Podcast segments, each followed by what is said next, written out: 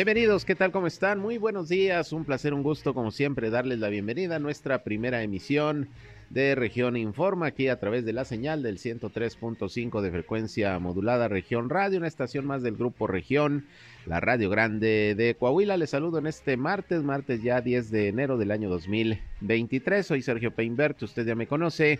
Y como todos los días les invito no solamente a escucharnos, sino a entrar en contacto con este espacio. Si tienen algún reporte, algún comentario que nos quieran hacer llegar, pues aquí estamos a sus órdenes a través de nuestros mecanismos de comunicación. Nuestra línea telefónica a su disposición desde este momento 871-713-8867, 871-713-8867. Nos pueden llamar o mandar mensajes de WhatsApp. También estamos en redes sociales y medios digitales. Ahí nos encuentran en Facebook y en Instagram en región 103.5 Laguna. Ya estamos transmitiendo por Facebook Live como todos los días, en vivo y en directo a través de nuestra cabina de radio en esta red social. Gracias por sumarse a esta transmisión.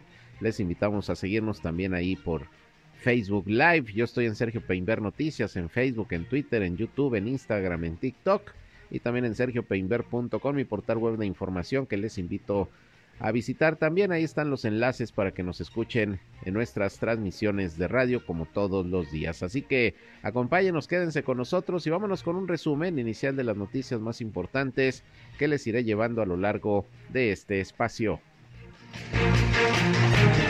Las principales. Y sin mayores incidentes, regresaron ayer casi un millón de alumnos de educación básica, sobre todo en eh, la comarca lagunera, en Coahuila y en Durango. Regresaron las clases y bueno, en el estado de Durango se hizo obligatorio todavía el uso del cubrebocas en las escuelas, es opcional en el estado de Coahuila. Hablando precisamente del regreso a clases, ayer la Dirección eh, Municipal de Vialidad aquí en la ciudad de Torreón implementó un operativo especial de vigilancia, pues para evitar accidentes viales en los alrededores de las escuelas ante el aumento del tráfico vehicular. Y precisamente el director de tránsito municipal aquí en Torreón, Luis Morales, dio a conocer que ya a partir de este fin de semana que acaba de pasar, se aplicaron los nuevos niveles de tolerancia de alcohol en sangre para los conductores de vehículos. Dijo que pues fueron muy pocos los sancionados. En un momento le vamos a tener los detalles. Ayer dentro de las actividades que tuvo aquí en Torreón el gobernador Miguel Ángel Riquelme Solís estuvo la entrega de patrullas para la Dirección de Seguridad Pública Municipal en un acto celebrado ahí en la Plaza Mayor. Ahí estuvo el alcalde Román Alberto Cepeda, quien dijo que esto es parte de la inversión que desde el año pasado se ha venido haciendo para mejorar las condiciones de la policía municipal. 130 millones de pesos de inversión es lo que se ha hecho hasta este momento y bueno, pues se entregaron estas patrullas, 10 de las cuales van a ser para el grupo de reacción Laguna. También el día de ayer el gobernador Miguel Ángel Riquelme Solís encabezó la reunión eh, del subcomité de salud, la primera del año que se lleva a cabo de manera semanal, en donde, bueno, pues ahí se reiteró que todo lo que fue el periodo vacacional navideño transcurrió sin mayores incidentes y bueno, en ese marco también Roberto Bernal Gómez, secretario de salud del estado, comentó lo que les decía hace unos momentos, que en Coahuila, en el regreso a clases, el uso del cubrebocas es opcional.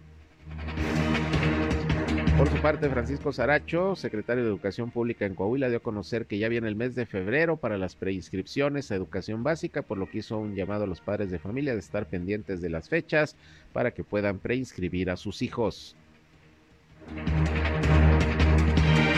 La Dirección eh, Municipal de Medio Ambiente aquí en Torreón está haciendo un exhorto a los eh, propietarios, poseedores de vehículos, tanto privados como del transporte público, para que comiencen a asistir a la verificación vehicular. Ya se llevó a cabo la programación de cómo deben ir acudiendo los vehículos, es de acuerdo a la terminación de las placas. Aquí le voy a dar precisamente todas las fechas para que usted pueda acudir a verificar su unidad. Manolo Salinas eh, ayer anunció que renunciaba a la Secretaría de Inclusión y Desarrollo Social del Gobierno del Estado de Coahuila para buscar ser candidato del PRI a la gubernatura del estado. Hizo el anuncio en una rueda de prensa ya en la ciudad de Saltillo. Antes se reunió con el gobernador Miguel Ángel Riquelme Solís para presentar su renuncia. De esto habló también ayer aquí en Torreón el gobernador Riquelme. En unos momentos vamos a escuchar lo que dijo sobre pues eh, las intenciones de Manolo Jiménez de ser gobernador de Coahuila. Por su parte, el Instituto Electoral y eh, del Estado de Coahuila, ya no es de participación ciudadana, es nada más Instituto Electoral de Coahuila, sesionó ayer el Consejo General de manera extraordinaria en donde se aprobaron las solicitudes de registro de por lo menos tres aspirantes a la gubernatura del estado por la vía independiente, quienes pues tendrán que cumplir algunos requisitos para poder ser ya formalmente candidatos, que es eh, principalmente recolectar firmas de apoyo ciudadano. En unos momentos les voy a conocer los nombres de quienes buscan la gubernatura por la vía independiente en Coahuila. Por su parte, el nuevo presidente del Partido Acción Nacional en el estado de Durango, Mario Salazar, de visita aquí en la comarca lagunera, pues eh, dijo que buscará que el Partido Acción Nacional tenga pues un mayor acercamiento con la ciudadanía, reestructurar los comités municipales y prepararse sobre todo para lo que viene en el 2024. No hay elecciones en Durango este año, pero sí para el 2024 habrá proceso electoral a nivel incluso federal y bueno, el Partido Acción Nacional se estará preparando, según dice su nuevo dirigente allá en Durango. Y hablando de Durango, pues ayer las autoridades sanitarias dieron a conocer un nuevo deceso, uno más, el número 30 de una paciente que fue afectada con meningitis aséptica por hongo. Son 77 los casos confirmados hasta este momento, no se han movido desde hace varios días, pero ya aumentó eh, un deceso más, ya son 30 en estos momentos, lamentablemente, y bueno, se sigue atendiendo a las pacientes que se encuentran todavía padeciendo de esta enfermedad. Por otra parte, allá en Gómez Palacio, ayer la alcaldesa Leticia Herrera ofreció una rueda de prensa para dar a conocer en principio, junto con el director de Seguridad Pública Municipal, que va a comenzar eh, un operativo a partir del día de hoy interinstitucional en donde estarán participando corporaciones de los tres niveles de gobierno, incluso del ERDO, para mantener la seguridad y contrarrestar los delitos de alto impacto allá precisamente en Gómez Palacio principalmente. Le doy los detalles de quienes estarán participando en estos operativos, pero también anunció la alcaldesa Leticia Herrera junto con el director de tránsito que regrese el operativo radar y el operativo alcoholímetro, sobre todo al Boulevard Ejército Mexicano, en donde como usted recordará, pues se han venido incrementando los accidentes, sobre todo por el exceso de velocidad y hace unos días hasta fue arrollado un elemento de tránsito eh, allá, precisamente en el Boulevard Ejército Mexicano, perdió la vida, como usted recordará, por eso Dice la alcaldesa, se terminó la luna de miel y ahora sí va a haber sanciones para quienes no respeten los límites de velocidad y la reglamentación, sobre todo al circular por el Boulevard Ejército Mexicano, anuncio ayer de la alcaldesa Leticia Herrera. En el panorama nacional, pues iniciaron las pláticas, las conversaciones ayer en la Ciudad de México, en el Palacio Nacional, entre los mandatarios de Canadá, de Estados Unidos y de México. Ayer eh, Justin Trudeau, primer ministro de Canadá, llegó al Aeropuerto Internacional Felipe Ángeles también, como el propio Joe Biden lo hizo el pasado domingo y bueno, pues ya está desarrollándose esta cumbre de los líderes de los países de Norteamérica. En un momento le tengo información al respecto.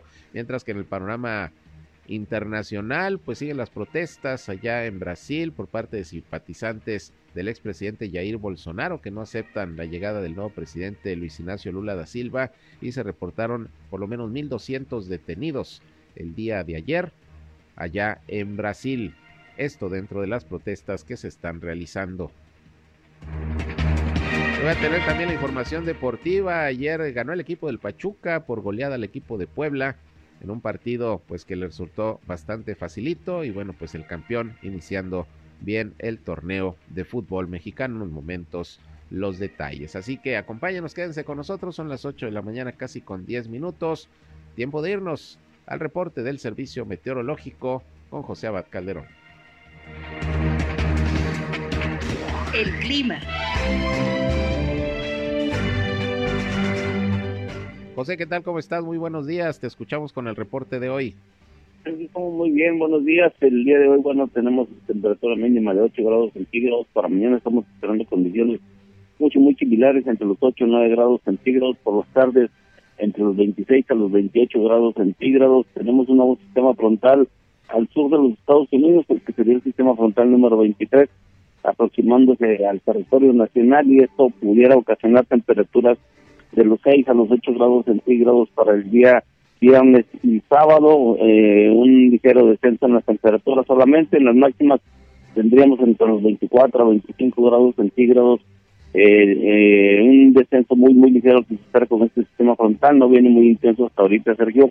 Eh, no vamos a tener torbaneras, eh, polvo el día de hoy ni el día de mañana, y bueno, tiene principalmente despejado, algunas nubosidades hacia los horas de la tarde, pero nada que represente posibilidad de precipitación. Muy bien, pues ahí está el reporte.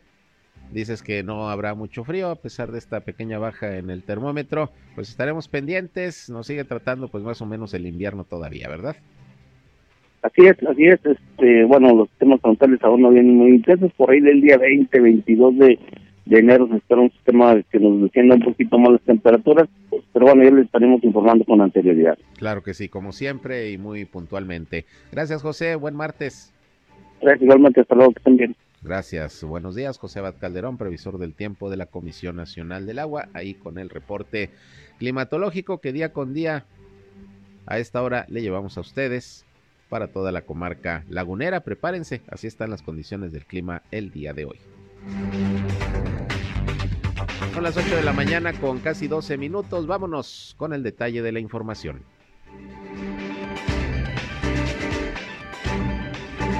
Bien, y vamos a empezar con el eh, panorama político electoral en el estado de Coahuila, ya que como ayer se los dimos a conocer, pues eh, ya presentó su renuncia al cargo de secretario de Inclusión y Desarrollo Social Manolo Jiménez Salinas, quien ya anunció también formalmente que va a buscar la gubernatura del estado, buscará ser candidato del Partido Revolucionario Institucional. Y bueno, pues ayer en una rueda de prensa allá en la ciudad de Saltillo, Manolo Jiménez hizo este anuncio, dijo que por la mañana, muy temprano, platicó con el gobernador Miguel Ángel Riquelme Solís para presentar su renuncia. El gobernador habló al respecto, ya lo escucharemos más adelante, pero vamos a escuchar precisamente lo que Manolo Jiménez dijo el día de ayer por su renuncia al cargo de secretario de Inclusión y Desarrollo Social, que tenía que proceder así, de acuerdo a los tiempos marcados por el Instituto Electoral, y sus intenciones de ser gobernador de Coahuila. Esto dijo Manolo Jiménez el día de ayer. Desde niño me enseñaron que cuando uno hace las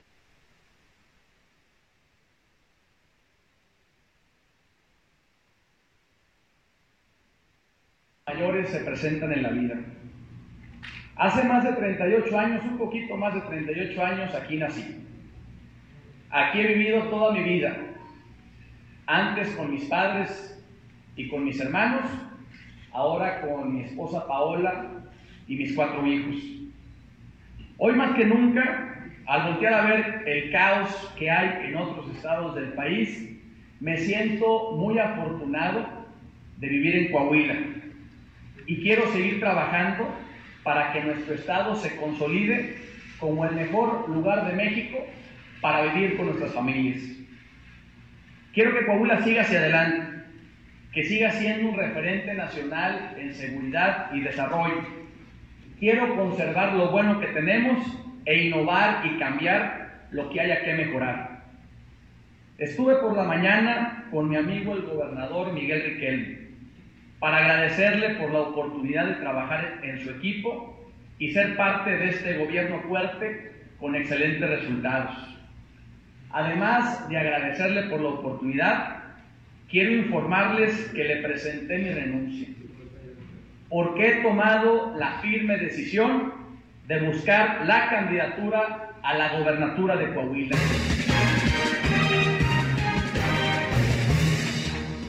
Bien, pues ahí está lo que dijo Manolo Jiménez el día de ayer en esta rueda de prensa y tenemos entendido que él eh, acudiría el próximo jueves, pasado mañana, ahí al las instalaciones del Comité Directivo Estatal del PRI en la ciudad de Saltillo a presentar su registro como precandidato. De todo ello, pues vamos a estarles informando. Pero, ¿qué dijo ayer el gobernador de Coahuila sobre las intenciones de Manolo Jiménez de buscar la gubernatura? Bueno, pues ayer aquí en Torreón, en el marco de las actividades que tuvo en esta ciudad, esto fue lo que dijo el eh, gobernador Miguel Ángel Riquelme sobre Manolo Jiménez, a quien le deseó pues mucha suerte en esta aventura política que comienza. Hay que recordar que no es la primera vez que Manolo Jiménez eh, participará en un proceso electoral. Fue alcalde de Saltillo, fue también diputado. Y bueno, esto dijo el gobernador Riquelme al respecto. Platiqué con, con Manolo Jiménez por espacio de aproximadamente una hora. Me agradeció la oportunidad que le dio mi gobierno de poder trabajar en favor de, la gente de Coahuila en un área tan sensible como es inclusión y, desarrollo social. Me manifestó su interés por participar en el proceso interno del PRI rumbo a la gubernatura de Coahuila. Y bueno, pues Manolo fue un gran alcalde, fue un mejor funcionario, y estoy seguro que podrá ser un excelente gobernador de la entidad. Le deseo la mejor de las suertes y sobre todo que, que aplique todos los conocimientos que dentro de su carrera le ha permitido la función pública experimentar para bien de, de Coahuila y pues sobre todo de, de, la campaña, que sea propositivo y que, y que pueda él llegar a todo el electorado en este periodo de precampaña que pues todavía falta que, que se registre y que sea él el elegido por las por las bases y sobre todo por los estatutos que marca el PRI. Bien, pues ahí lo que dijo el gobernador sobre pues este proyecto político de Manolo Jiménez que buscará la gubernatura del estado de Coahuila y bueno, pues prácticamente ya estamos eh, a días de que inicien los procesos internos de selección de candidatos y candidatas por parte de los partidos políticos. También hay que recordar que hay la intención del PRI de establecer una alianza con el PAN y el PRD para participar juntos en el próximo proceso electoral. Eh, pero independientemente de ello, todos los partidos tienen que llevar a cabo sus procesos internos. Vamos a ver cómo se va dando todo esto en los próximos días. Por lo pronto, pues ahí está este anuncio. Y siguiendo con el tema político electoral, precisamente les comento que ayer el Consejo General del Instituto Electoral de Coahuila celebró una sesión extraordinaria en donde sometió a votación la procedencia o improcedencia de la solicitud de registro para ser aspirante a la candidatura independiente a gobernador. El Consejo General aprobó la procedencia de su registro de los siguientes ciudadanos. Roberto Quesada Aguayo, Juan Cristóbal Cervantes Herrera y Fernando Rodríguez González, quienes buscan ser candidatos por la vía independiente a la gobernatura del estado. Eh, estos aspirantes tendrán eh, un plazo del 10 de enero al 12 de febrero para recabar el apoyo de la ciudadanía coahuilense y alcanzar precisamente el número de firmas que se requiere a través de una aplicación móvil eh, del Instituto Nacional Electoral. Si cumplen con ese requisito, bueno, pues se hace otra evaluación y en dado caso de que cumplan con todo, ya tendrían formalmente eh, el registro como candidatos a la gubernatura por la vía independiente. Así que ayer, para tal efecto, sesionó el Consejo eh, del Instituto Electoral de Coahuila, entre otros asuntos que por ahí se, se tocaron y que tienen que ver con la conformación de los comités distritales y municipales que van a estar pues obviamente trabajando en toda la organización de este proceso electoral. Bien, pues así las cosas con estos temas. Por otra parte, déjeme le comento que Mario Salazar es el nuevo presidente, por cierto, del Partido Acción Nacional en el estado de Durango, está próximo a tomar protesta y estuvo aquí en la comarca lagunera en donde habló pues de cuáles son los planes y proyectos que tiene como nuevo dirigente estatal del Blanquiazul para su partido, para fortalecerlo y buscar pues ser una importante fuerza política en Durango y prepararse sobre todo para el 2024. En Durango no hay elecciones este año, serán hasta el 2024 las federales. Y bueno, vamos a escuchar lo que el nuevo dirigente panista de Durango, por cierto, el originario de la capital del estado, Mario Salazar, comentó al respecto de su proyecto. Y decirles que, efectivamente estamos iniciando una gira para agradecer, eh, primero que nada, pues el apoyo de todos los municipios. Para mí es un honor estar aquí en La Laguna, que fue esta región en donde inicié la campaña, en donde aperturamos la campaña y en donde siempre comentamos que nuestro reto iba a ser como dirigencia el poderle darle la importancia necesaria y sobre todo el realce que requiere una región como esta. en donde ha habido una tradición panista, en donde hay hombres y mujeres que han aportado mucho para el partido, que han aportado mucho a la sociedad, pero que sin embargo ha sido olvidado por otras dirigencias.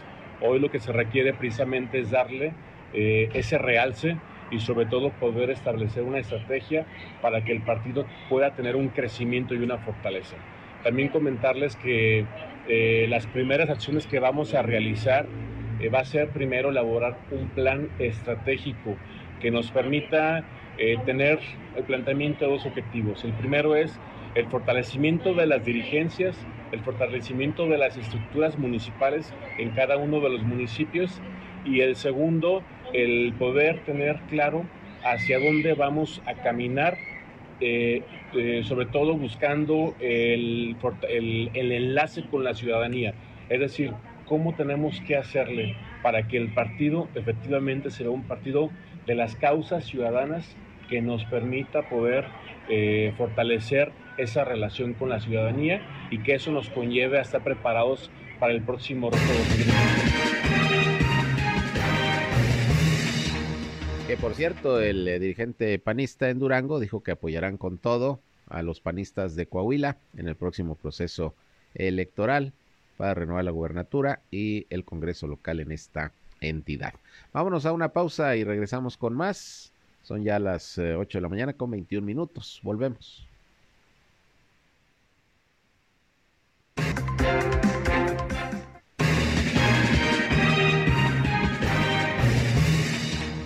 Las 8 de la mañana con 24 minutos. Continuamos con más información. Y bueno, pues ayer le decía, el gobernador Miguel Ángel Riquelme tuvo varias actividades aquí en Torreón, como prácticamente cada inicio de semana.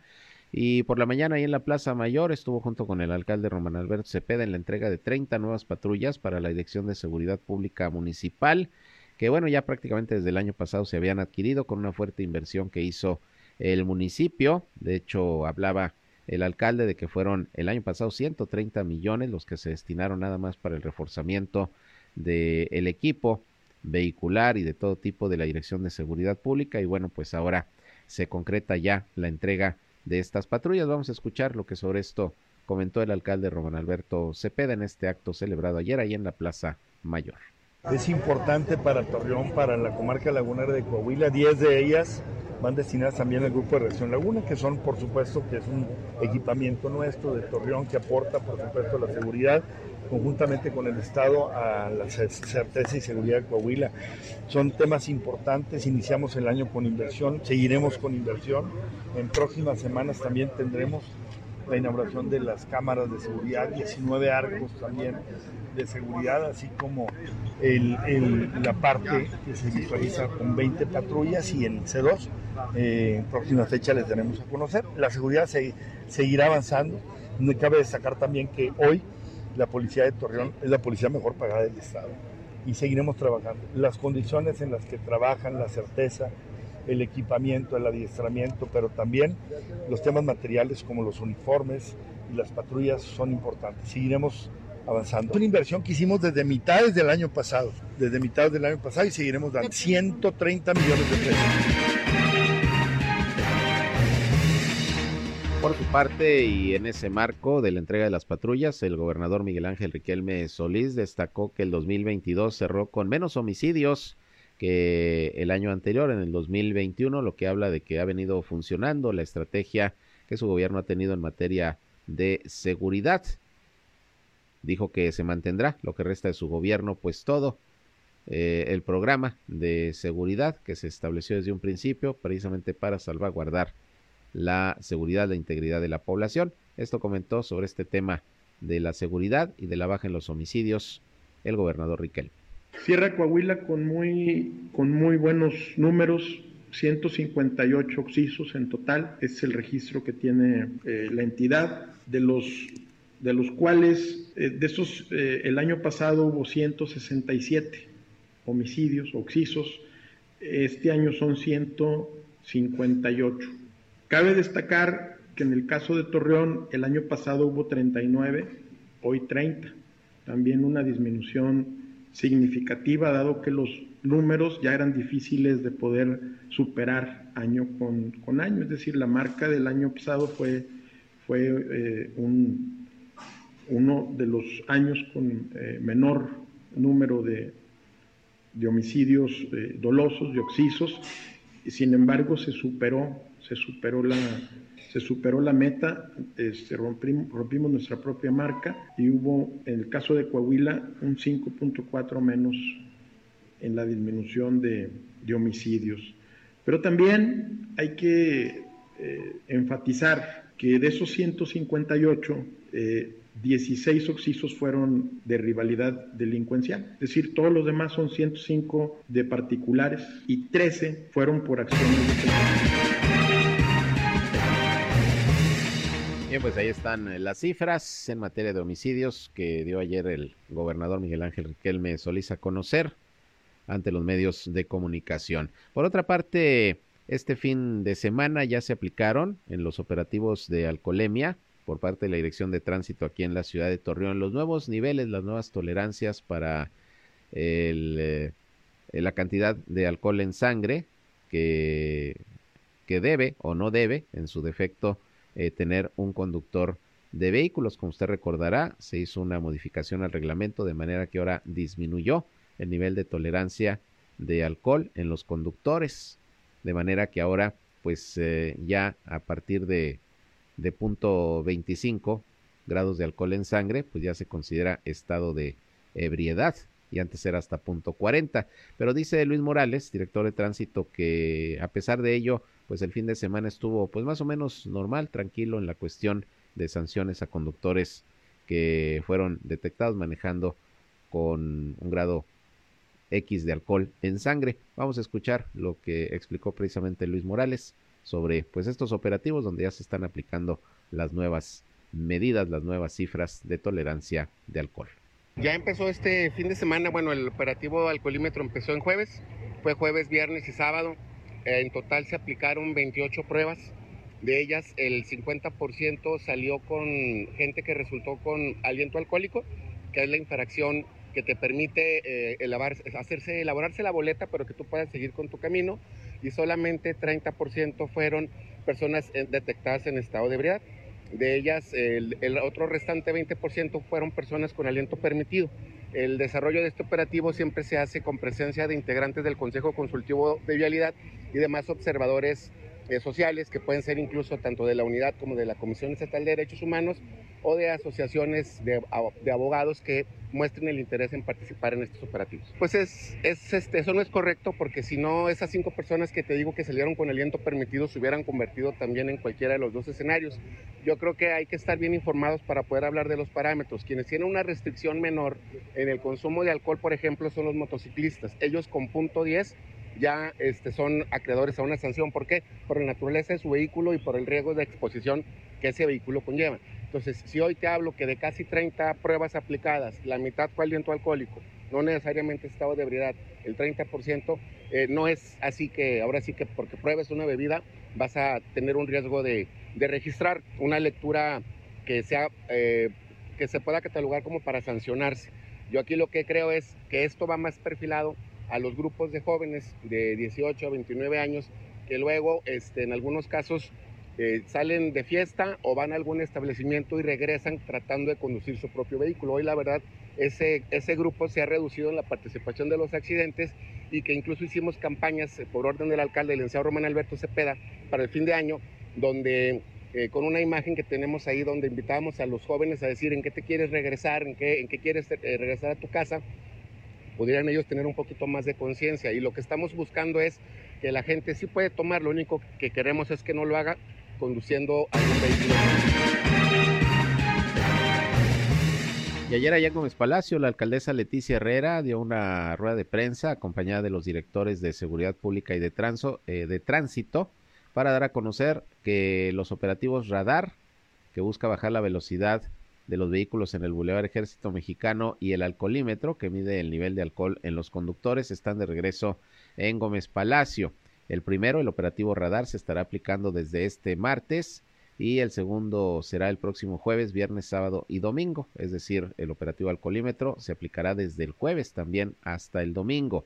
La alcaldesa Leticia Herrera pues dijo que ya se acabó la luna de miel y que ahora los conductores pues tienen que respetar la reglamentación correspondiente porque por ejemplo en el mes de diciembre la alcaldesa dispuso que los operativos alcoholímetro eh, se realizaran pero sin sancionar a los conductores si se detectaba alguien conduciendo bajo los influjos del alcohol bueno ni se le retiraba el vehículo ni se le aplicaba multa ni se le detenía simplemente se le pedía que llamara a algún familiar o que tomara un taxi para irse a su domicilio pues ahora ya no se van a aplicar las sanciones correspondientes, tanto para los que le metan mucho al acelerador, que rebasen los 60-65 kilómetros en el Boulevard Ejército Mexicano, como quienes rebasen los niveles de alcohol permitidos a la hora de conducir un vehículo. Así que estos operativos van en serio, dijo la alcaldesa, porque además comentó en el caso del Boulevard Ejército Mexicano en el periférico, donde pues ha habido bastantes accidentes, algunos con consecuencias mortales, dijo la alcaldesa que no es posible estar utilizando esta vialidad como autopista. Hay que recordar que incluso la semana pasada un elemento de tránsito murió arrollado por una mujer que iba manejando, acceso a velocidad, chocó, se volcó y de paso se llevó al elemento de tránsito que perdió la vida. Así que sobre aviso no hay engaño, dijo la alcaldesa, se van a aplicar las sanciones que correspondan para quienes no respeten los niveles de velocidad en el Boulevard Ejército Mexicano y quienes sean detectados manejando bajo los influjos del alcohol. Ahora sí se van a aplicar las sanciones correspondientes, anunció ayer la alcaldesa Leticia Herrera. Por otra parte, y ayer en el regreso a clases, también la Dirección de Tránsito y Vialidad aquí en la ciudad de Torreón implementó un operativo especial para garantizar el orden y la seguridad en las zonas escolares y los cruceros con mayor carga vehicular con motivo del el regreso a las actividades escolares debido al aumento de tráfico que se registra con la reanudación de las clases y a fin de lograr una mayor fluidez en la movilidad procurar la seguridad de los menores. También ese es el objetivo. Los elementos de vialidad instalaron desde temprana hora de ayer en diferentes zonas de la ciudad, cerca de centros educativos, los operativos para pues agilizar el tráfico y mantener la vigilancia. Luis Morales, titular de Tránsito y Vialidad, informó que afortunadamente ayer no se presentaron incidentes debido a las acciones que se establecieron en materia de vigilancia vial. No hubo mayor problema en el regreso en el regreso a clases en términos viales, afortunadamente. Y bueno, pues hay que manejar con precaución, aumenta la carga vehicular obviamente ya con el regreso a clases, hay que manejar con mucho cuidado. Y hablando del regreso a clases, bueno, pues ya un millón de estudiantes de educación básica de Coahuila y de Durango volvieron a las aulas y en el caso de Durango, pues eh, se determinó que todavía seguirá siendo obligatorio el uso del cubrebocas en las escuelas por parte del personal y de los estudiantes. En el caso de Coahuila, y ayer lo confirmó Roberto Bernal, eh, secretario de Salud del Estado, eh, es opcional el uso del cubrebocas en las escuelas, salvo en aquellos lugares en donde los salones pues no tengan buena ventilación. Bueno, se recomienda el uso del cubrebocas, pero es opcional. En Durango, en Durango sí es obligatorio todavía. De hecho, vamos a escuchar al secretario de Educación Pública de Durango, Guillermo Adame, quien habló pues del por qué se tomó la decisión de que este, aditamen, este aditamento, el cubrebocas, se siga utilizando obligatoriamente en las escuelas. Escuchemos. Este próximo lunes 9, efectivamente, esperamos el regreso a nuestras aulas de más de 400 mil eh, alumnos que están a nuestro cargo, tanto de escuelas públicas como de escuelas privadas. Llega el regreso también, obviamente, de los casi 33 mil trabajadores que tenemos bajo nuestra responsabilidad el otorgamiento del servicio educativo. Eh, creo importante resaltar que nuestros maestros en la semana anterior fueron eh, participantes en talleres de capacitación y formación docente que les permitieron obtener herramientas, conocimientos, estrategias para buscar el mejoramiento del servicio educativo al que estamos obligados. La Secretaría de Salud, de nueva cuenta, nos pide que de manera obligatoria, tanto maestros como trabajadores de la educación, padres de familia al llevar a sus hijos y obviamente nuestros alumnos, puedan portar su cubrebocas en aras de poder prevenir el COVID o las enfermedades respiratorias eh, no vayan a ser mella de manera masiva en nuestra sociedad y sobre todo en nuestro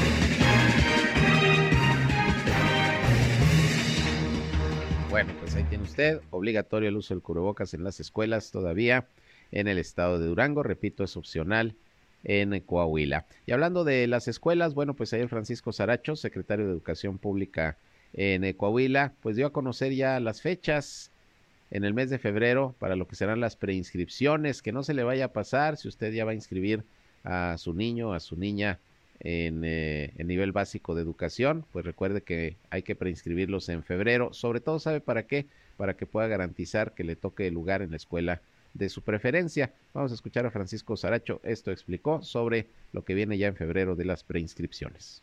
Las fechas son, empezamos en febrero, eh, los primeros días son para los que van a primero de secundaria, posteriormente del 13 al 26 los que van a primero de primaria y del 20 al 28 los que van a primero de preescolar. El día 15 se va a aplicar una evaluación a los eh, niños jóvenes de sexto de primaria porque va a contabilizar mucho para la selección de escuela que necesito que requieren los que van a primero de secundaria de febrero. Del 21 al 26 es la reinscripción de los alumnos que van a grados intermedios. El junio 12 se publica ya en internet eh, la asignación de escuelas y posteriormente del 12 al 23 se confirma ya la totalidad de las preinscripciones lo que le puedo comentar es de que ahora es eh, por internet, ya no hay que hacer largas filas, es eh, gratuito, es importante hacer la, la preinscripción porque eso depende la escuela que está más cerca del domicilio y muchas madres de familia solicitan la cercanía con sus eh, lugares de trabajo. Entonces sí es importante para nosotros porque es la planeación y de ahí se derivan pues las maestras, maestros que se van a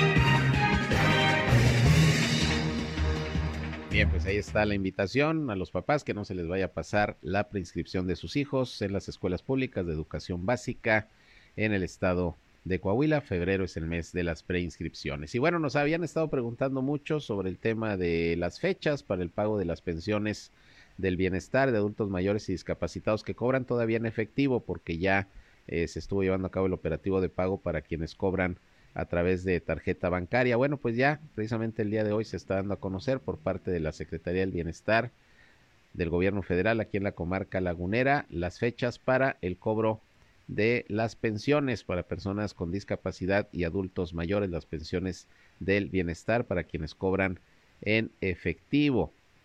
Déjenme les comento que el día de mañana inicia el pago de las pensiones para el bienestar para personas con discapacidad. Va a ser en el auditorio municipal. Van a empezar, pues ya sabe, de acuerdo a, a la primera letra del apellido paterno, empiezan con la A, la B y la C, mañana 11 de enero, 12 de enero D, E, F, G, el 13 de enero H, I, J, K, L. Y bueno, ya pueden ustedes consultar ahí en las redes sociales de Cintia Cuevas, la titular de de los programas del bienestar aquí en la Laguna de Coahuila, toda la programación, pero ya a partir de mañana empieza el pago de las pensiones del bienestar para las personas con discapacidad que cobran todavía en efectivo. Va a ser en el eh, Auditorio Municipal de Torreón de 8 de la mañana a 1 de la tarde. Y para las personas de la tercera edad, el pago va a comenzar el 16 de enero. Empiezan con la letra A. La sede también va a ser el Auditorio Municipal Así que pues ya se da a conocer la calendarización, 16 de enero la letra A, 17 de enero la B y así sucesivamente hasta el eh, hasta que termine el abecedario. Hasta el 27 de enero se va a estar pagando la pensión del bienestar a los adultos mayores aquí en Torreón que cobran en efectivo. La sede será el auditorio municipal. Ya salieron las fechas, ya está listo el operativo y como les dijimos en días pasados, una vez que tuviéramos la información, y estuvieran establecidas las fechas, se las daríamos a conocer, porque si nos habían estado preguntando muchas personas, pues cuándo iban a pagar, sobre todo a los que cobran por orden de pago y en efectivo. Auditorio Municipal va a ser la sede para el pago de estas pensiones, como ya fue de hecho en, el mes, en el bimestre pasado que también se hizo el pago correspondiente. Vamos a una pausa y regresamos, son las 8 con 41 minutos. Región Informa. Ya volvemos.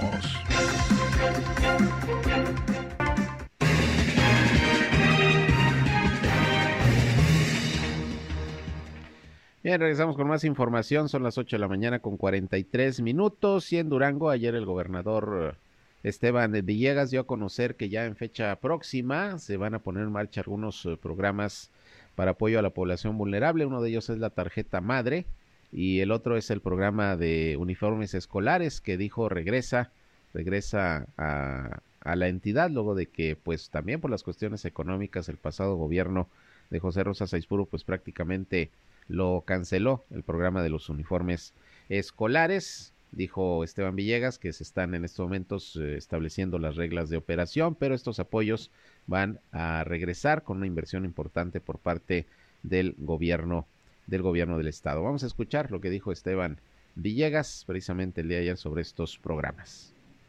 Eh, Rocío Rebollo junto con su equipo está sacando las reglas de operación para que yo creo que a más tardar a finales de enero eh, nos pueda decir eh, cómo van a ser las reglas de operación, cómo va a ser la distribución y poder iniciar este año con la tarjeta madre, igual que regresan los uniformes escolares gratuitos a niños de preescolar, primaria y secundaria. Ya les, ya les generamos también el recurso a través de bienestar. La idea es que se pueda quedar todo el recurso con gente de Durango, reactivar otra vez los talleres sociales que para eso se hicieron y que bueno, esos más de 100 millones en los uniformes, pues se pueda quedar eh, prácticamente ese recurso con gente de Bien, pues ahí el anuncio de estos programas sociales que se estarán aplicando nuevamente allá en el estado de Durango. Y por cierto, en Gómez Palacio, el sistema descentralizado de agua potable y alcantarillado, el CIDIAPA, ya abrió la convocatoria para todos aquellos usuarios que están inscritos en el INAPAM, personas de la tercera edad, para que se registren ante el CIDIAPA y puedan mantener o en ese caso iniciar con un beneficio del 50% de descuento en el eh, pago del agua potable. El registro empezó el día de ayer ahí en las instalaciones del CIDIAPA y bueno, pues el requisito es llevar su tarjeta del Instituto Nacional de Adultos Mayores del INAPAM y pues alguna otra documentación por ahí que se solicita, comprobante de domicilio, etcétera, para que queden registrados en el CIDIAPA los adultos mayores y cada vez que paguen el agua pues reciban el 50% de descuento, según informó el director general de la para municipal, Francisco Escalera. Eh, dijo que para evitar aglomeraciones, las personas con la tarjeta de INAPAM que tengan la primera letra del apellido paterno de la A a la F deberán acudir desde ayer lunes hasta el próximo 14 de enero. Posteriormente, del 16 al 21 de enero, pueden acudir los que tienen su apellido eh, paterno, iniciando con la letra G hasta la L. Del 23 al 28 de enero, los que tengan las letras de la M a la Q. Y finalmente, del 30 de enero al 4 de febrero, los que tengan su apellido paterno, iniciando con la letra de la R hasta la Z. Esa es la programación para los usuarios de la tercera edad que tengan su tarjeta del INAPAM para que se registren en el CIDIAPA y puedan continuar o acceder por primera vez quizá al descuento del 50% en el pago del el agua potable. ¿Qué documentación necesitan además de la tarjeta del INAPAM? Eh, obviamente es en copias, la copia de la tarjeta del INAPAM, una copia de la credencial del INE por ambos lados, copia del impuesto predial pagado en convenio y copia del recibo de agua del CIDIAPA que no tenga adeudo. Eso es lo que se solicita para los que se vayan a registrar para recibir este descuento del INAPAM que aplica en tarifa doméstica o residencial. Así que pues está abierto este registro en el CIDIAPA, allá precisamente en Gómez Palacio, para que no se les vaya a pasar y puedan acceder a este descuento del 50%, que también lo da, por ejemplo, el CIMAS. Eh, que también hace el registro de las personas con la credencial de INAPAM, personas adultas mayores para apoyarles en su economía, lo cual pues sin duda es importante. Bien, pues eh, vámonos a los deportes, ya está listo mi compañero Noé Santoyo con lo más relevante. Oiga, ayer inició bastante bien el equipo del Pachuca, campeón del fútbol mexicano, el torneo, goleó 5 a 1 al equipo del Puebla que no metió ni las manos. Por cierto, ahí hubo un homenaje para el Rey Pelé, que acaba de fallecer hace algunos días. Vamos a escuchar, vamos a escuchar toda la información.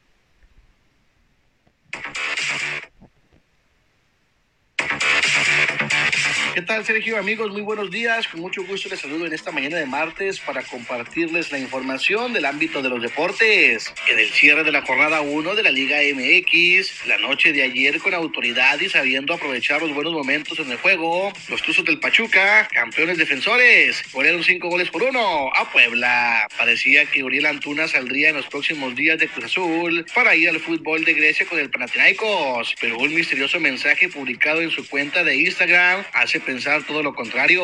Este lunes el futbolista de la máquina y la selección mexicana compartió una extraña historia que dice lo siguiente, lo lograron, finalmente lo rompieron, finalmente ganaron, destrozaron a alguien, alguien que siempre estaba feliz, que siempre estaba sonriendo.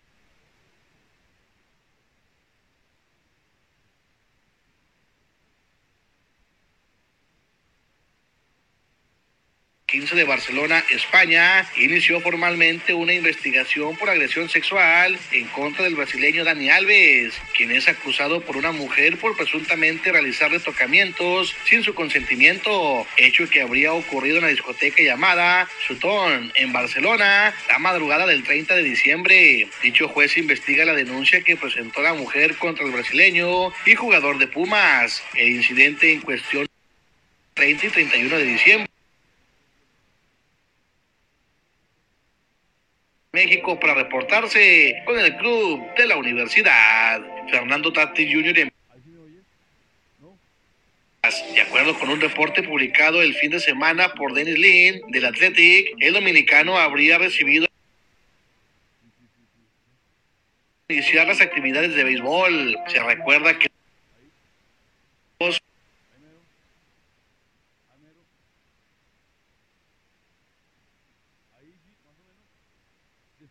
el mes de diciembre de 2021. El back defensivo de los Bills volvió a Búfalo después del ataque cardíaco que sufrió durante el partido contra los Bengalís. Los médicos que atendieron a Damar Hamlin indicaron que el profundo de los Bills regresó a Búfalo el día de ayer, una señal alentadora del notable progreso que ha logrado una semana después de sufrir un paro cardíaco y tener que ser reanimado en el campo durante el partido contra los Bengalís de Cincinnati. Hamlin fue dado de alta del centro médico de la Universidad de Cincinnati la mañana de ayer y trasladado en avión a un hospital de Búfalo. Esa es la información, Sergio amigos, que tengan muy buen día. El país.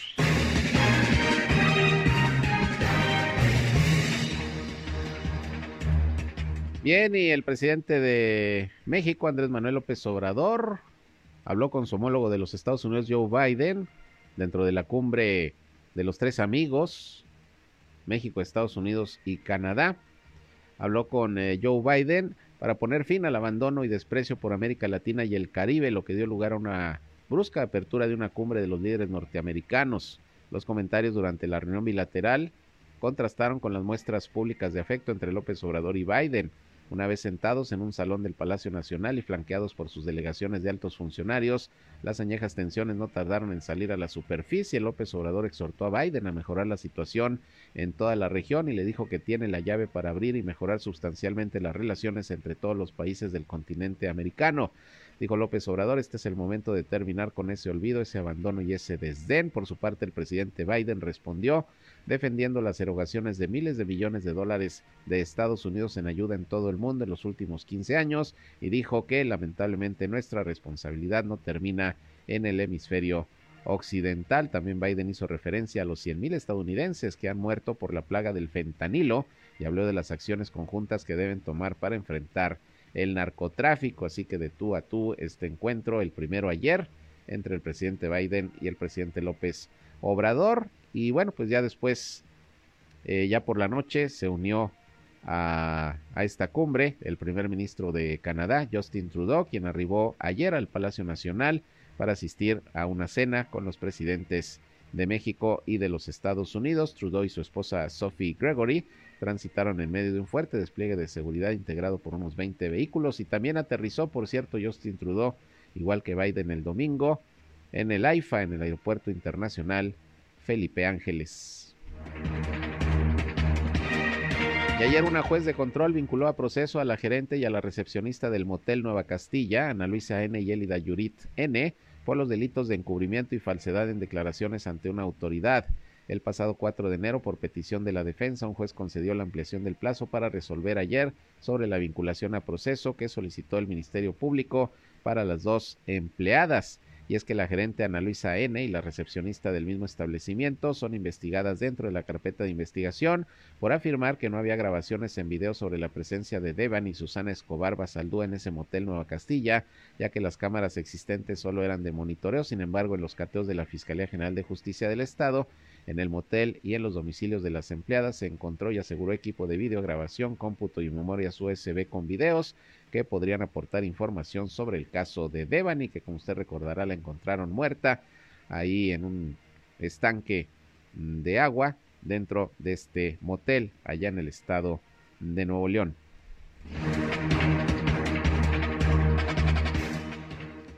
Bien, y hablando de la cumbre de los tres amigos, la primera dama de Estados Unidos, Jill Biden, junto con Beatriz Gutiérrez Müller, la esposa del presidente López Obrador, encabezaron ayer un evento cultural alterno a la cumbre de los líderes de Norteamérica y se va a desarrollar la continuación hoy allá en la capital del país. El evento cultural en el que están participando Biden y Gutiérrez Müller fue un fandango por la lectura que se llevó a cabo en el Salón Tesorería del Palacio Nacional, pues actividades alternas que está teniendo la primera dama de los Estados Unidos, acompañada de la esposa del presidente López Obrador, que no le decimos primera dama porque ella dijo que no quería ese, ese mote.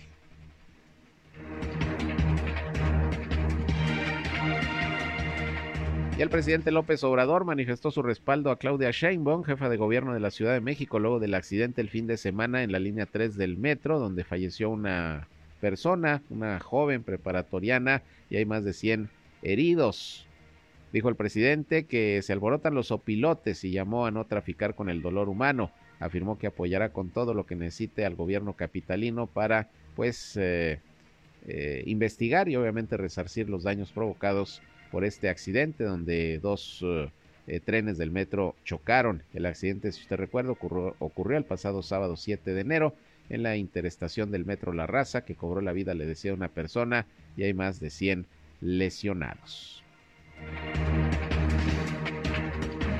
El mundo.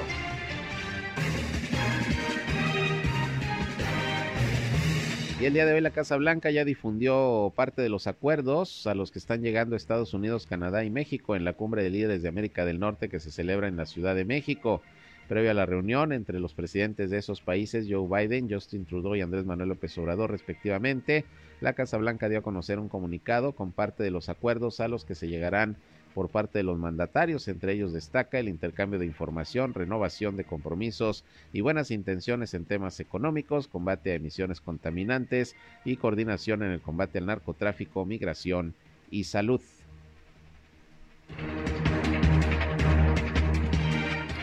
Por otra parte, allá en Brasil fueron detenidas 1.200 personas aproximadamente, simpatizantes del expresidente Jair Bolsonaro, y que en días pasados han realizado manifestaciones y la toma de las sedes de los poderes allá en Brasil, todos ellos inconformes con la llegada de Luis Ignacio Lula da Silva a la presidencia brasileña, 1.200 detenidos, mientras que por cierto Jair Bolsonaro fue internado de emergencia allá en Estados Unidos, en Florida, en donde se encuentra por algunos dolores abdominales, que no es la primera vez que le sucede. Así las cosas en Brasil, el llamado pues de varios países es a la cordura y a tratar de que mejore las circunstancias políticas y sociales allá en aquel país, ahora gobernado por Luis Ignacio Lula da Silva.